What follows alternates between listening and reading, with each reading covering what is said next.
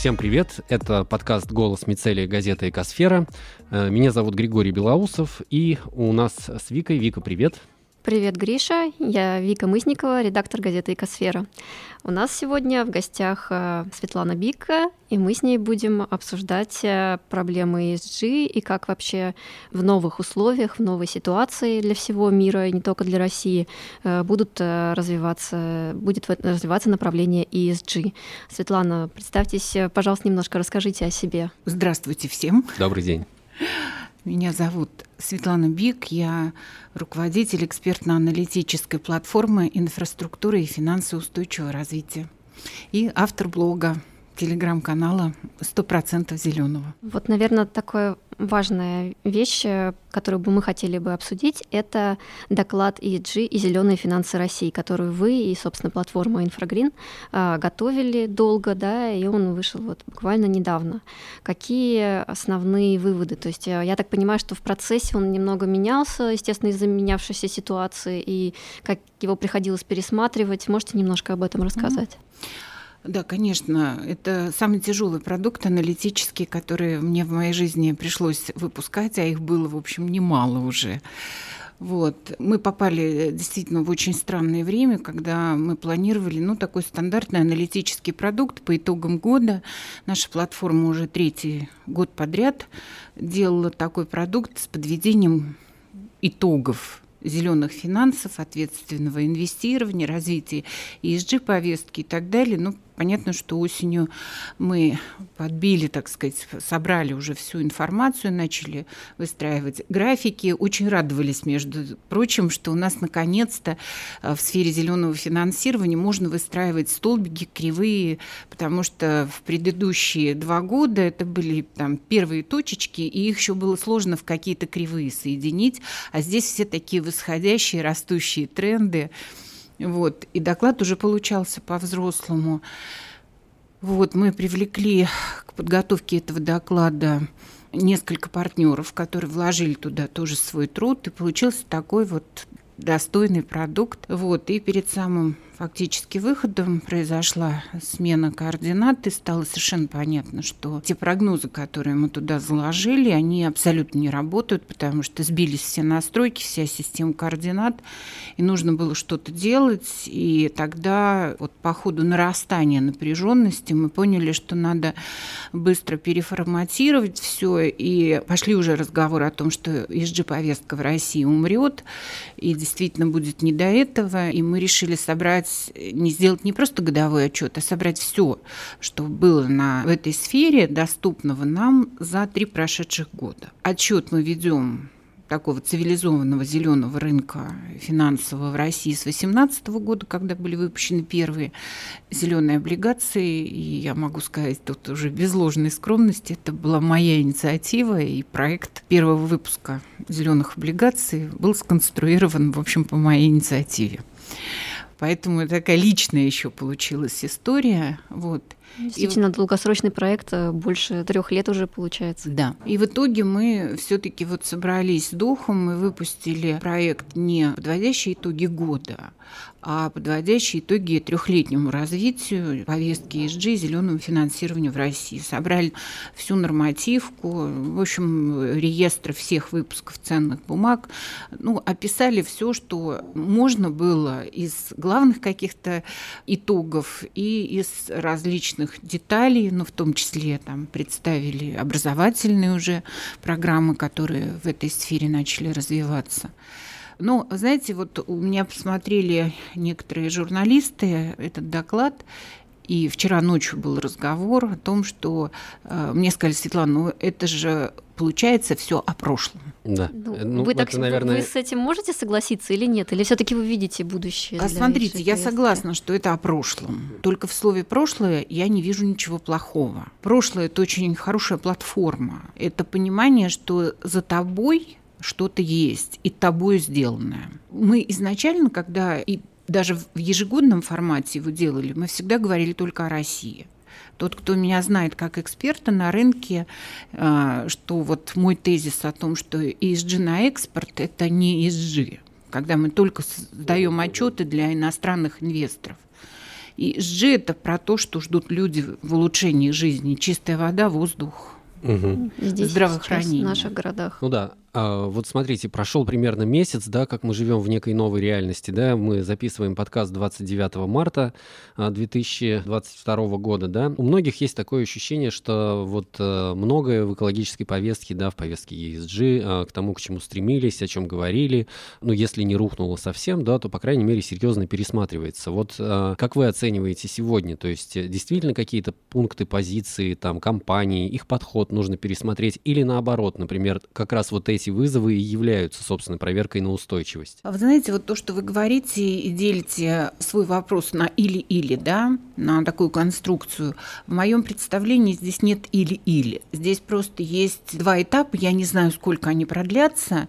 Первый этап – это горячая стадия, когда мы не понимаем, то есть очень многие процессы уже свершились, и нет обратной дороги по ряду направлений, вот, но э, стадия горячая продолжается. Вот Э, мы находимся в точке кипения буквально. Из точки кипения надо выбираться. В точке кипения очень сложно и вряд ли адекватно можно что-то спланировать. Ты не видишь ни берегов, ни горизонтов, ни систем координат, потому что все горит.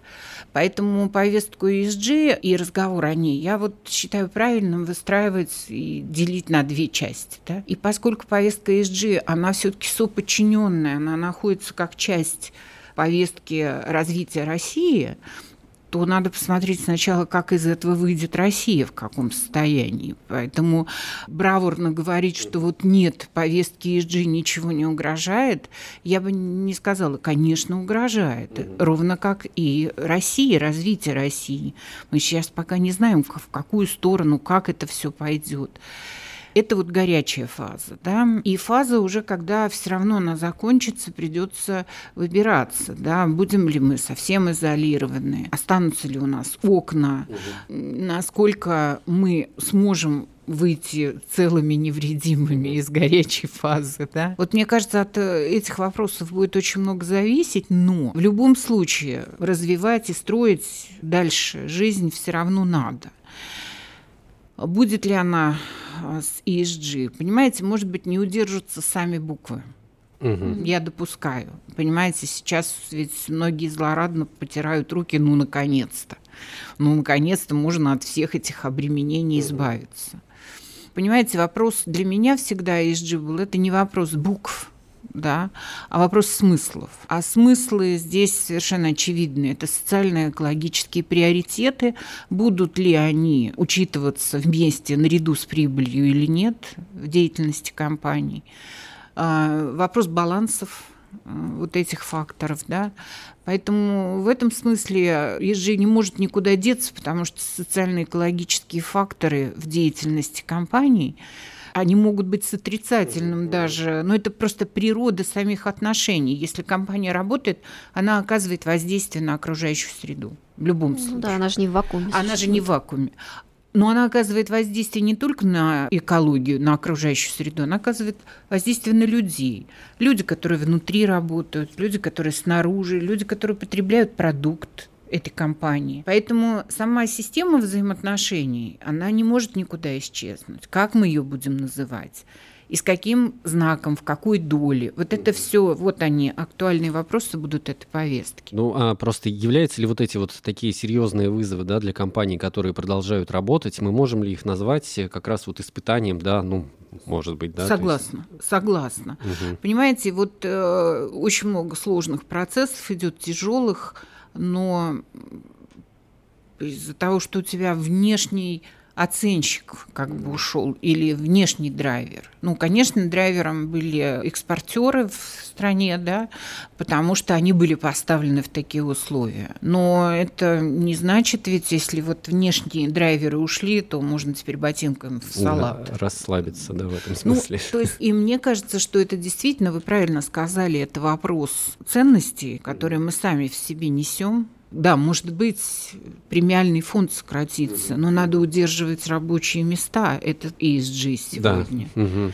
Вот я так это вижу. Даже если потом отчетности не будет по GRI, TCFD, SASB и так далее. Да? Но даже если этот отчет будет тоненьким на русском языке, вот, но в нем будут зафиксированы, что не сократилось количество людей, да, там оказали поддержку некоммерческим организациям. Ну, в конце концов, знаете, мы же теперь вот стали привыкать к раздельному сбору мусора. Ну, да. что мы теперь давайте вот из-за этого, да, давайте теперь все обратно забрасывать. Мне кажется, да, это время, насколько вот эти базовые ценности, заложенные в ESG, мы сможем удержать.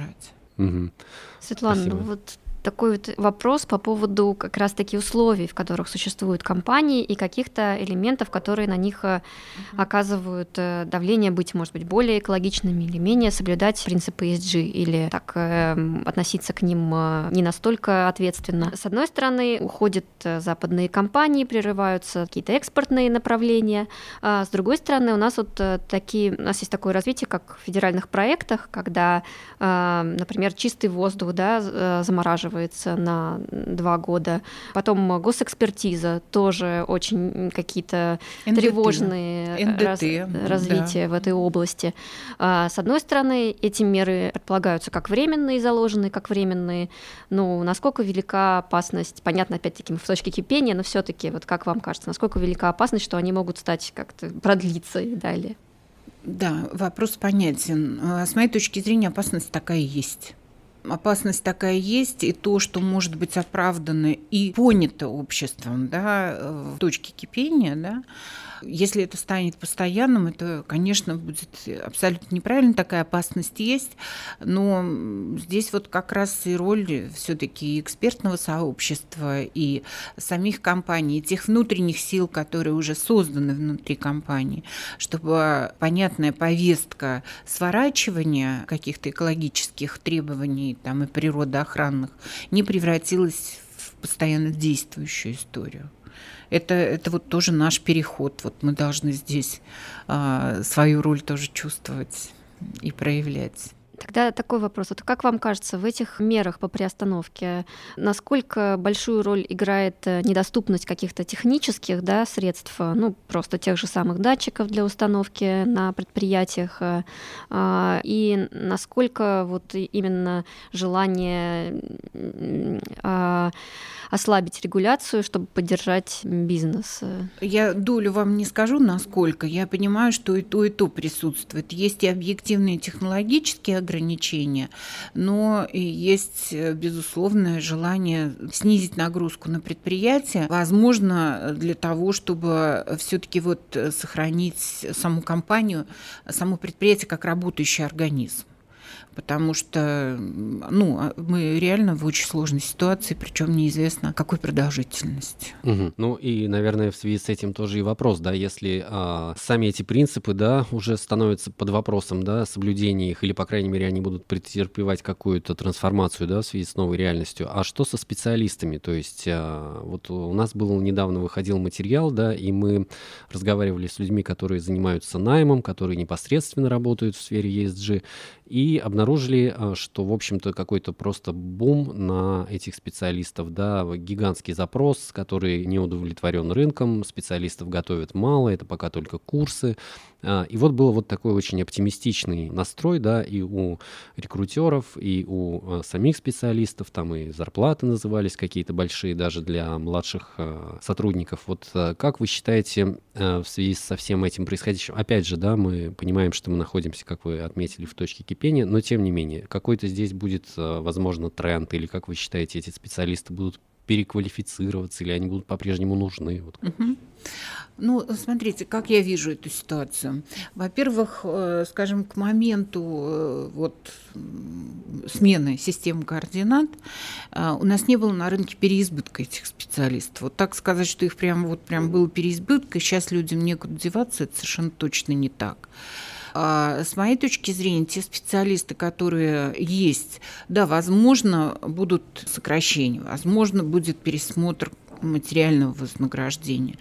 Но пока вот я не вижу, у меня достаточно большой круг общения в этой среде, я не вижу какой-то вот такой, может быть, да, действительно найм будет приостановлен в эту сферу, но пока вот такого коллапса на рынке труда в этой сфере я, например, не вижу. Вот тогда э, вопрос, может быть, частично с этим связанный, но из России сейчас многие вместе с другими компаниями уходят многие регуляторы, консалтинговые компании, рейтинговые агентства в сфере ESG. Вот это как вообще влияет на ситуацию? Ну, смотрите, для чего был нужен э, зарубежный рейтинг ESG? Для того, чтобы были зарубежные инвестиции. Если сами инвесторы уходят, то будет этот рейтинг или не будет, не играет никакого значения, потому что рейтинг, он не сам по себе действующее, так сказать, лицо. Рейтинг, когда инвесторы, у них неудовлетворенный аппетит на ESG активы, они тогда смотрят результаты рейтинговых оценок. Если сам инвестор уходит совершенно по другим причинам,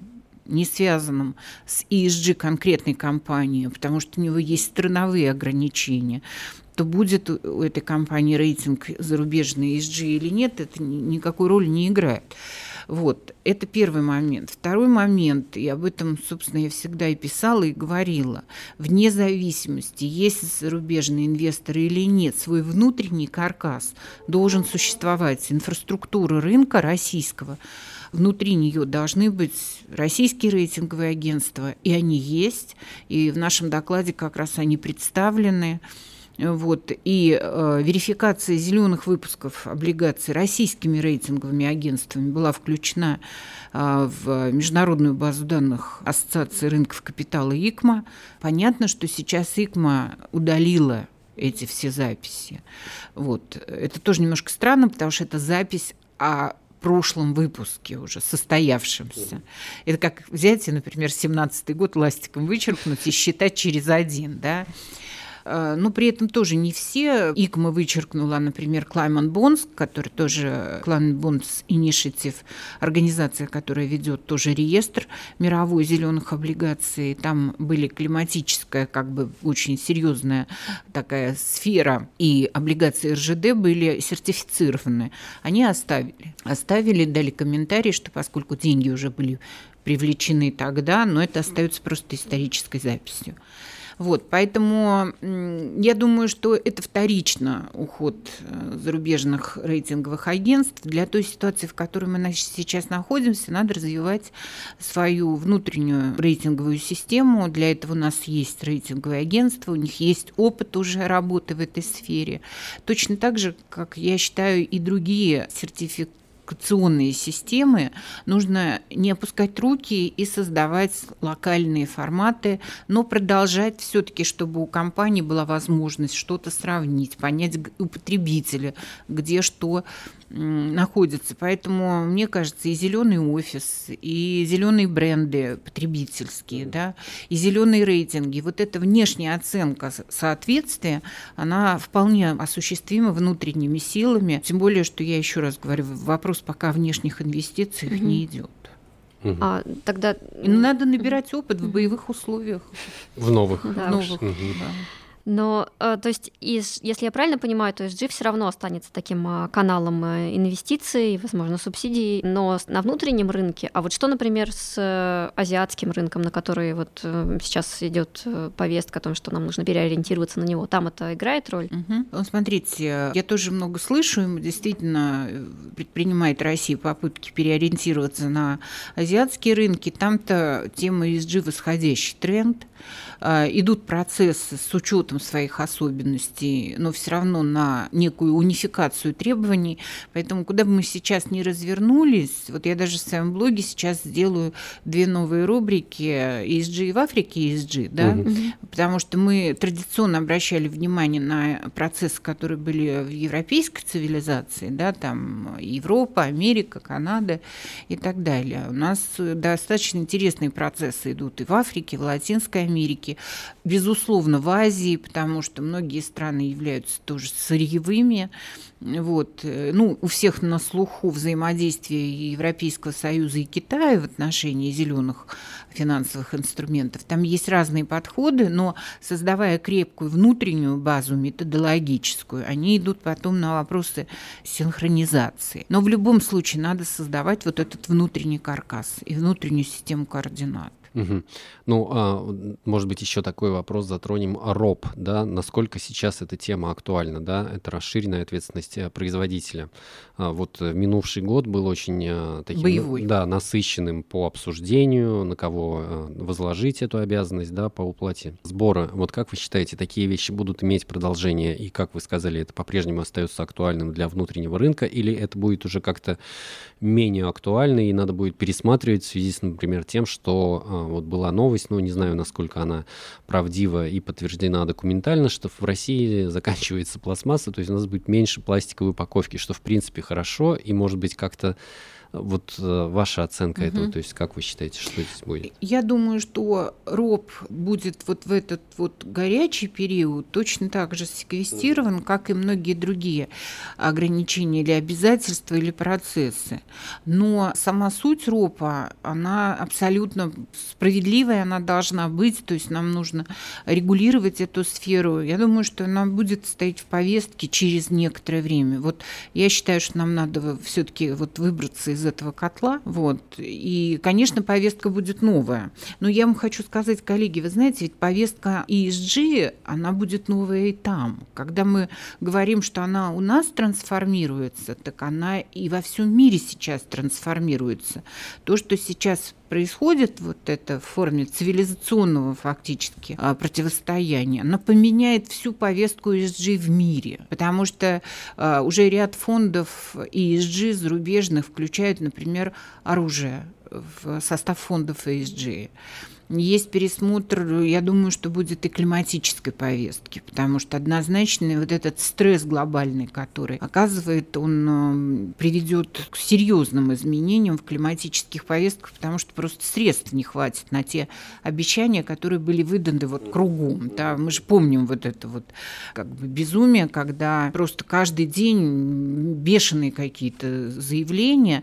И в этом смысле мне очень понравилось, как Старчак Сергей Анатольевич Иванович недавно на одном из форумов международных вот, стран СНГ, который здесь, кстати, был в ЦМТ, вот, он как раз говорил, что в Глазго очень много действительно было разговоров о планах, об амбициях, но вообще не было серьезного разговора о финансировании этих амбиций.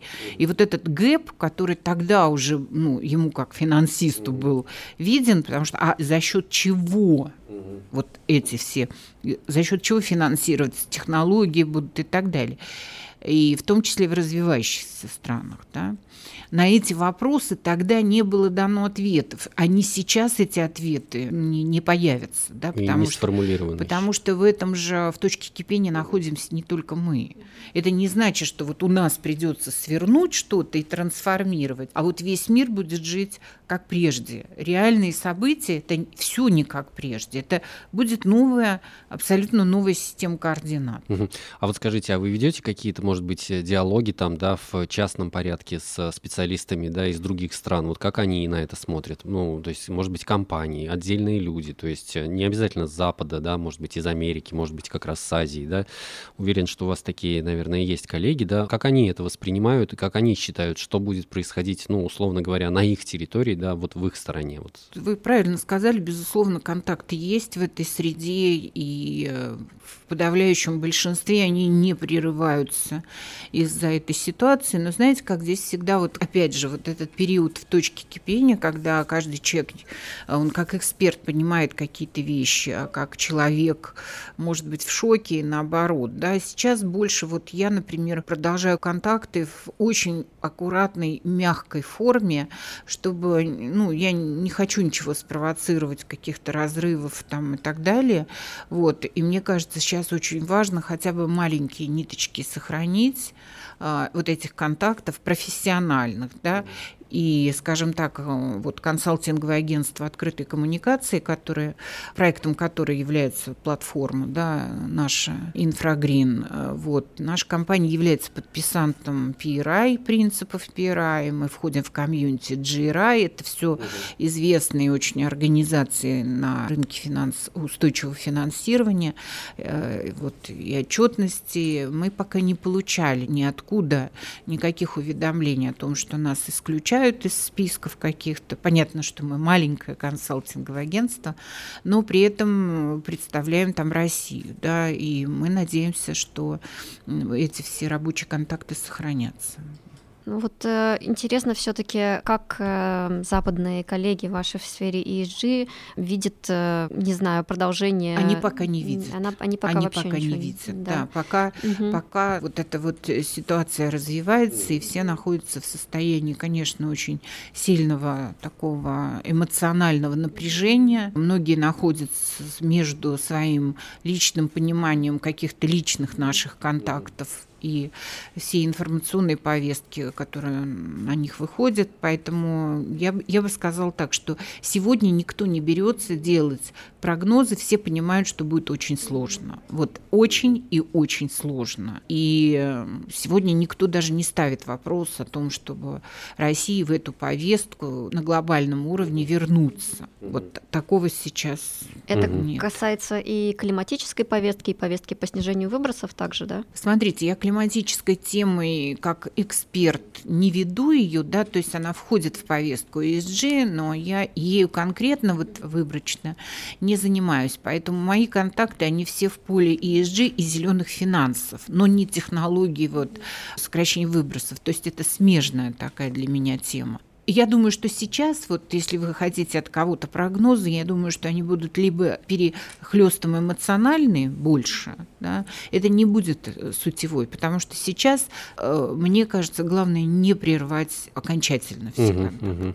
Ну да, ведь э, сильно меняется и зависимость от ресурсов, конечно. да, и меняются все цепочки поставок, конечно, и что будет конечно. с ВИЭ, э, большой вопрос, конечно, да, ну то есть конечно, это все пока точки конечно. нет, мы не можем никак это ну, обсудить. Ну потом смотрите, вот в, сейчас в еврозоне какое идет переформатирование энергетического сектора и, и, и такое вот желание галопирующее угу. просто отказаться от наших энергоресурсов. Но это что значит? Это значит распечатку угольных станций, это развитие атомной энергетики, а ведь ну, накануне всех этих событий были дебаты какие по таксономии зеленой европейской, да, Германия настаивала на том, чтобы газ был зеленым, угу, Франция, угу. чтобы ядерная энергетика угу. была зеленой, то есть и накануне там было много всяких дискуссий, а сейчас это будет все обострено.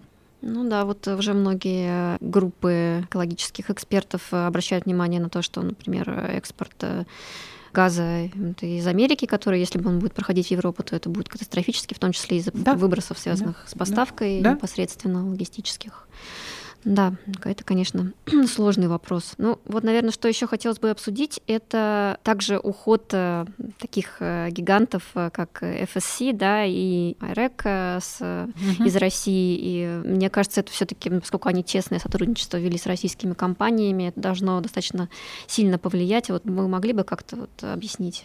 Нет, объяснить вряд ли. Не объяснить, но хорошо, рассказать, как бы это, а, как, в чем именно. Смотрите, я вот все-таки мне кажется, что это ответ-то примерно будет тот же самый. Э, вся система внешняя, координат, да, вот архитектуры, стандартов, регламентов, все, что уходит, нужно удержать саму повестку, создавая на этих пустотах Пусть это будут сначала какие-то варианты не очень соответствующие, но важно удержать нашу жизнь, нашу экономику в системе координат, где социально-экологические приоритеты сохраняются. Понимаете, просто если вот совсем вот эти вот каналы будут заполнены только сегодняшней необходимостью, и эта сегодняшняя необходимость, продиктованная объективными да, параметрами выживания, надо выстоять, если она зацементируется, и там не начнут вот эти каналы прокладываться, где социально-экологическая повестка будет занимать важную роль, мне кажется, это катастрофа будет, и тоже, в общем, не меньше. Поэтому, да, как временная мера, нужно согласиться и принять, чтобы выжить, но при этом выстраивать, даже если к тебе сейчас никто не идет.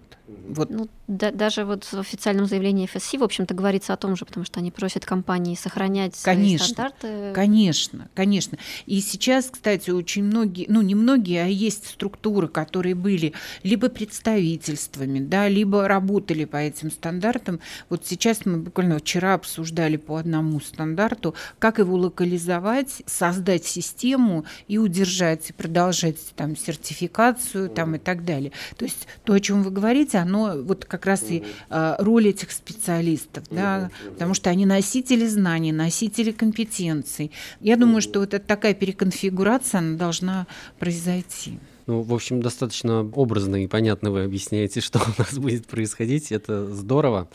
А, ну, наверное, хотелось бы еще узнать, мы часто задаем нашим гостям а, в качестве финального вопроса а, какая-то новость из области экологии, да, устойчивого развития. Произвела на вас впечатление такое сильное, запомнилось, что происходит в мире, может быть, в России, да, не обязательно хорошее и не обязательно плохое, ну, то, Давайте я про хорошее все-таки. И она да, случилась сегодня. Супер. Сегодня, да, она такая знаковая, uh может быть, даст все-таки надежду нам, что есть силы, которые эту повестку продолжают. Да? Сегодня рейтинговое агентство «Эксперт.РА» опубликовало пресс-релиз о присвоении ESG-рейтинга российскому экологическому оператору. Высокий ESG-рейтинг. Проект по рейтингованию, по оценке деятельности российского экологического оператора начался в другие времена. И вот так же, как и наш доклад, он попал между вот этими двумя состояниями. Вот. И сегодня на сайте рейтингового агентства опубликован. Я считаю, что это вот хороший знак, потому что российское рейтинговое агентство, отраслевой институт развития, пошел на раскрытие этой информации, на предоставление рейтинговому агентству всех своих стратегических документов, и была получена вот эта внешняя верификация, мне кажется, это хороший сигнал, что стоит продолжать. ESG остается с да, нами. Угу. Да. Отличный финал. Да. Спасибо. С нами была Светлана Бик, руководитель экспертно-аналитической платформы Инфрагрин и автор канала 100% зеленого. Подписывайтесь обязательно на него в э, Телеграме, если хотите больше знать об ESG в России и в мире. Спасибо. Спасибо большое всем. Здоровья и мира. Спасибо. До Спасибо. Свидания. До свидания.